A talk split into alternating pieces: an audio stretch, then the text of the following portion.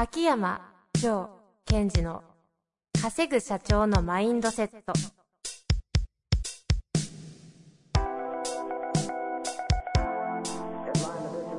なぜ一流の経営者たちはぶつかる壁を次々と越えられるのか。そこに隠されたマインドの正体。ポッドキャスト「稼ぐ社長のマインドセット」は上場企業から中小企業まで。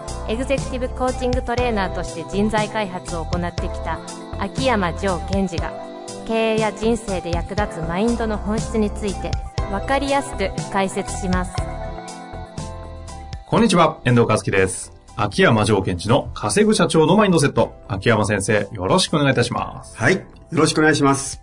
さあ、今日は、えっ、と、秋山先生の大得意な、一問一答でいきたいと思うんですけれども、大得意です。大得意ですよね。もう話スパスパ。スパスパ言って次々言って余計な話は一切しない。いけるかな頑張ろえ今回のいつも一答の質問なんですけども、はいえっ、と、1月15日に行われたインナーダイビングアカデミア。う。うん。テーマが成功を約束する、成功を約束する目標管理の技術ということでやったんですよね。そうです、そうです。結構盛り上がったということで。すごい面白かったですね。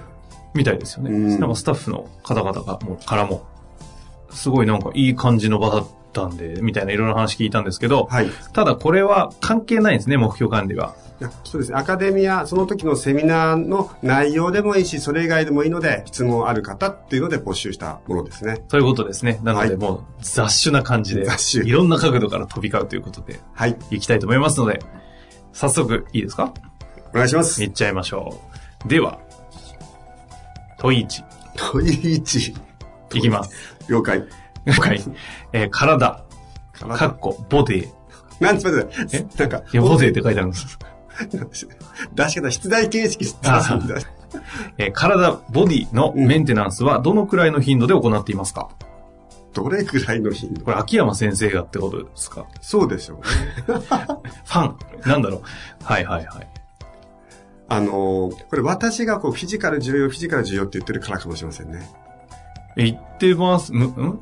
い世の、いろい、どこで？もうずっと。あ、ずっと。はうんで特に去年あたりもずっと言ってたしね。あ、はあはあ、アカデミアでも散々言ったんですか、もしかして。言ってます。あ、その影響なんですね。多分そうかもしれませんね。ああ。で、頻度っていう時に、まあ、答え方は難しいですけども、まあ、答えると。えっ、と、まず、えーウォーキング、それからストレッチ、瞑想。それは、ほぼ毎日。うん毎日ね。ほぼね。はい。サボり OK。はい。でそれから、まあ、えー最近はなかなかできてないよ、テニス、合気道っていうのを、まあ、週に2、3くらい。結構いますね。で、その後、メンテナンスって側面で言うと、えっ、と、その、半年に1回、あの、例のクリニック行って、血液検査をバーッと細かいのを取って、はいはい。まあ、その、今の状態がどうかっていう、まあ、体の中の PL を見るような感じ。ああ。ていうのは数字的なチェックを。で、その中で、えっ、と、私がやってる考え方は、整える、鍛える、チェックするっていう3つのカテゴリーに分けて自分のメンテナンスを行っていると。うん、うん、うん。整えるっていうのは、えーさっき言ったようにこう、自分の体の状態を健全性を作っていく。で、そちらに割と趣を置いてるかな、日々の中では。整える、うん鍛える？あとは、チェックする。チェックする。ああ、その3つなんですね。で、やっぱりね、皆さん、体のメンテナンス、鍛える、鍛えるっていう方に行き過ぎだけど、整えてない、胸が痛い。はい。整えてないと鍛えられないと思うんですよね、それ、それですよ。ちょっと、本当に気をつけないといけないですね。鍛える、鍛える行き過ぎて、と、整える忘れて、めっちゃ体痛くて、もうなんか最近、もうなんか、体ボコボコみたいな。鍛えれなくなっていくし。まあ、あとは、その、ね、その割合は年齢とか自分の状態に合わせて、整えると鍛えるの分量をどう変化させていくか。うん。私、このままいくと、年齢を追うごとに、その体に対する働きかけの時間が増えそうな気がします。ああ、ほうほうほう。もう80歳ぐらいになると、1日の8割ぐらいになっていかみたいな。でも本当体への、あの、なんていうんですか、その、時間の費やしうんは多いですよね。ちなみに今の3つあるじゃないですか。ざっくり何対何対何対ぐらい、何ぐらいなんですか？私の中で今は、まあ、チェックすると半年に1回なので、まあ、ほぼ1ぐらいの感じ。1。うん。ちょっと残りの9に対してはそうですね、感覚的には、えっ、と、64? あ、11になった。ちょ、ちょ、遊ばないでください。63とか72ぐらいの感じ。7, 7が？整える。鍛えるが2とか3ぐらい。でね、整えるとね、逆に体のムーブメントとか動きが良くなっていくのが面白い。ああ。でも鍛えると、パワーアップはするけど、体のムーブメント、動きの滑らかさが損なわれる場合あるじゃないですか。はいはいはい。その筋肉がたくさんついてるんだけど、可動域がす狭まっちゃうとか。そういうこともそう加味していくと、今私は整えるってところに注力したいなっていう気持ち。今サウナブームじゃないですか。サウナブームなんですよ。結構流行ってるんですよ、はいはいサウナって。でこの間サウナの巨匠みたいな人がいて、ええええその人が、えっとね、5日間、好きすぎてね、サウナに、えっと、入る前に、5日間断食、5日間断水して、サウナ入ったとか言って、これは、修行修行何なんですか、これ。修行。修行ですよ。苦行。もはやブランディングの一環かなとか思いながら。なるほど。やりきるという。気合い、気合い、気合いですね。うん。はい。あれ、気合いの話しましたっけ？しましたっけ？しましたっけ？まあ、いいか。まあいいかまた、あの、してないんじゃないですかね？あれ、してないか。うんまずいな。今度し、また、これずっと言ってますね。はいはい。秋山先生の今年のテーマは気合です。気合です。以上です。さあ、次の質問いきましょう。はい。えー、問いに。問いに、問いに、はい、どうぞ。部下へ仕事をオーダーしたとき、上司としてのマインドセットはどんな感じでセットすれば良いのでしょうか？うん。期待する場合はどんな感覚なのでしょうか？はい。これどういう質問ですか？ちょっと。えっと、多分、彼、この質問者の方が捉えてるのは、オーダーを出すとき自分のステート、まあ、マインドとステートはリンクしていっちゃうので、自分のステートが、相手のオーダーの受け取りに影響を与えてる、いくってことを分かってるはずなんですよ。はいはいはい。だから、オーダーを出すとき自分がどういうマインドセットをすることによって、どういうステートの状態でオーダーした方が相手の中に入っていくかうんうん。っていうことだと思います。なるほど、なるほど。ここはマインドセットというよりは、そのステートの方を直接考えてみたいと思います。ステートの方。はい。うんえっと、ステートとしては非常にニュートラルなステートでオーダーするのが私は効果的と考えています。うんうん。ニュートラルっていうのは私の中で一つのイメージはよく使うのが湖水面。湖水面？あの、湖水面っていうのかな？湖の水面。湖っていうのは波がないじゃないですか。はいはいはい、確かパーンとこう、に。うんうん。景色を反射できるぐらい鏡のような明鏡浸水。そうです、そうです。そういうのは私の中ではニュートラルって時あれを使ってるんですけども、そういう状態でオーダーをするっていうのはとても効果的なことが多いですね。おー、イメージわかりやすい。でそういうステートになって、あ、えー、遠藤君、今回君に出したいオーダーはこういうオーダーだよ。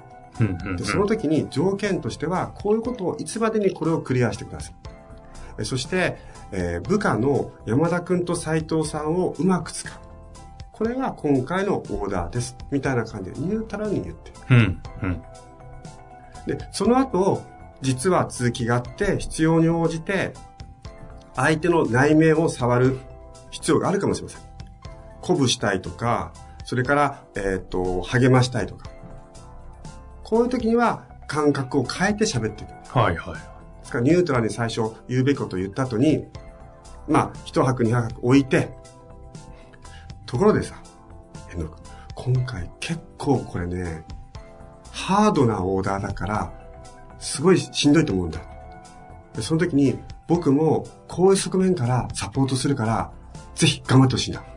みたいな、その、情というか、波動を送る時間帯とオーダーを出す時間を分けると非常にクリアな。うん。うんうんうん。それはな、どういう捉え方すればいいんですか？その、人のうん。何にアプローチするのと何にアプローチするのを分けた方がいいってことですよね。相手の行動、まあ私マネージメントって言い方をしますが、行動に対してアプローチするときにはニュートラル。うんうんうん。内面にアプローチするときには少しこう、まあ抑揚というか、感情とか、ステートを変えていくと効果的ですね。じゃあなんかこう、論理と感情みたいな、その通りです。近いですか？うん、うん。で、論理的な方はニュートラルだけど、感情アプローチは、まあ、適切なマインドセット、感覚を入れていく。うん。で、その、こう、行動を、その、喋られてる時に感情まで入れると、いろいろと今回のオーダーに対していろんなことを、え、なんかこの人すごい盛り上がってるけどどういうことなのとか、いろんなことを考えてしまうので、行動をアプローチするときにはなるべくニュートラルっていうのを基本にしてほしいですね。なるほどですね。じゃあこの期待する場合はどんな感覚の部分はまさにそのニュートラルじゃない方の。そうですあ。君は今回こういうことを期待してで、ぜひ頑張ってほしい。っていうのを最初からやると重すぎるじゃないですか。はいはいはい。いきなり内側触れても嫌ですしね。あ、その通りです。下手な上司いますよね。変な感じです。君いつも僕期待してるんだ。ところでさ、今回君にこういうオーダー出したいんだけどって、うわーって出た、うっとうしいってやつです。シャットダウン。してしまうガラガラしんです多い。なるほど。さあ、じゃあ次行きましょうか。はい。次はですね、目標設定。あ、今回はテーマ届いですね。目標設定のことで質問に来てますね。えー目標設定は、あこの方の今年の目標設定。はい。来年より、失礼しました。昨年より残業を減らして、昨年より売り上げを伸ばすにしました。うんうん。昨年あんなに残業して必死で売り上げ、作った売り上げを今年残業を減らして伸ばせる気がしません。うん。できるわけがない。という自分の思い込みだと思っていますが、この思い込みを捨てると言いますか、書き換える方法を知りたいです。はい。なるほど。なかなかストレッチな。これ、前々回の放送も参考にしてもらえたらいいと思います。目標管理の話でしたよね、うん飲食店の方の。はい。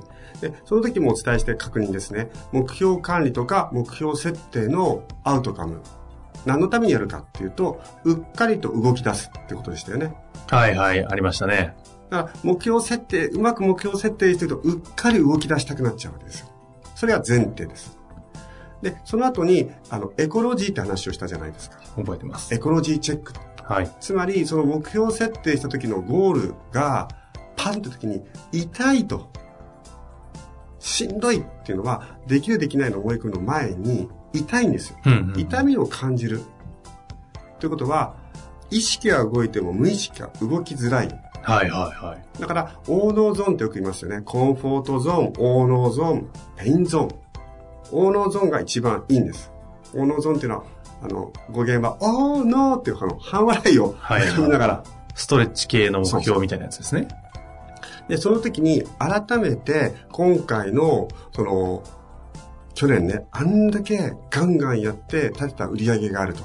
そこに対して残業なくしながら、なおかつ売り上げをアップしていくというのが、と目標を見た時に、自分もスタッフも痛みを感じるかどうかなんです。ああ。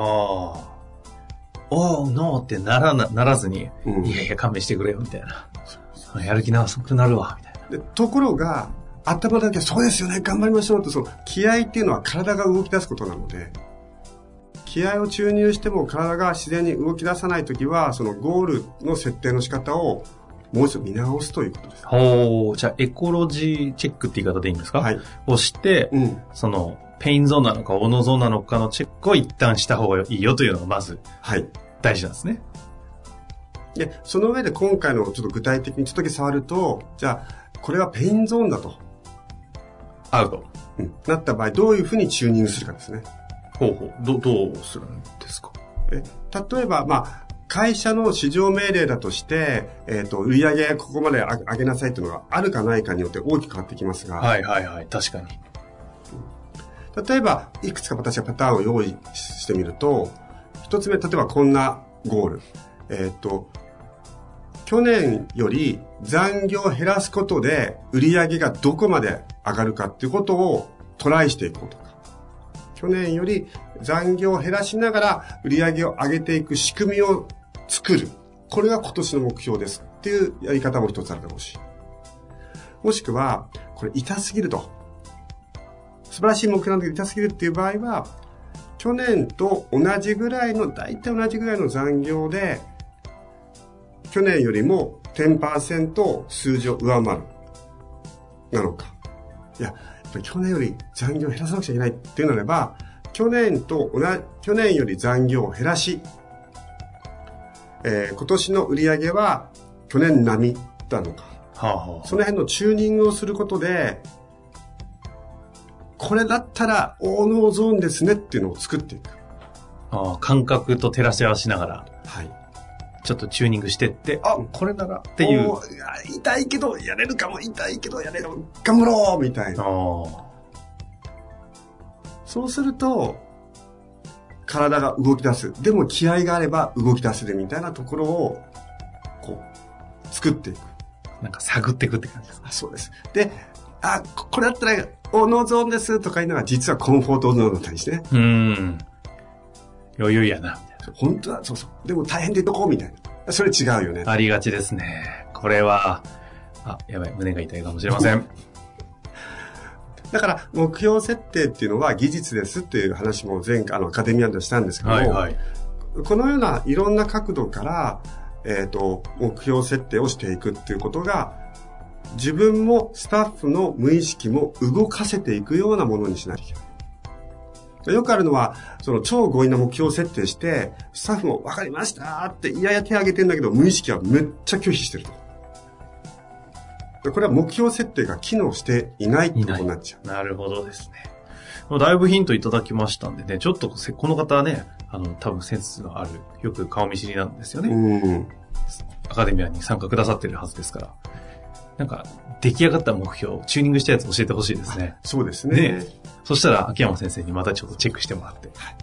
まあ、というわけで一問一答。もう、あ、あ、もうダメですね。もう、まだあるんですが、いっぱい。ちょっと喋りすぎでは、ちょっと。とこのぐらいにしておきましょう。はい。まあ、というわけでやってまいりました。ぜひ、いろいろね、いろんな角度から話ありましたので、活かしてみてください。というわけで、秋山先生、ありがとうございました。ありがとうございました。本日の番組はいかがでしたか？